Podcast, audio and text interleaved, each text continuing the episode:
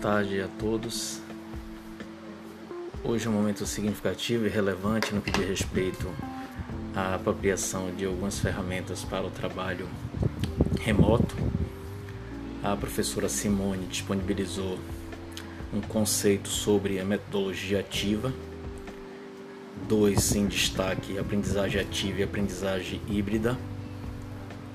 Metodologias ativa dão ênfase ao papel do o papel ao um aluno como protagonista no seu envolvimento direto e reflexivo em todas as etapas do processo, experimentando, desenhando, criando com o seu orientador professor.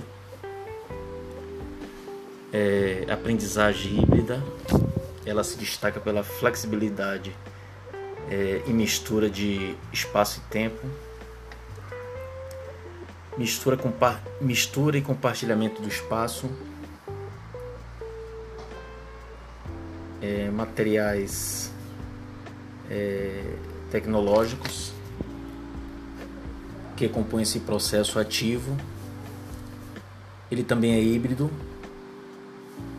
Ele é, tem uma mediação forte no que diz respeito à questão digital, móvel, a realidade física aumentada que traz também muitas possibilidades de, de combinações, arranjos, itinerários.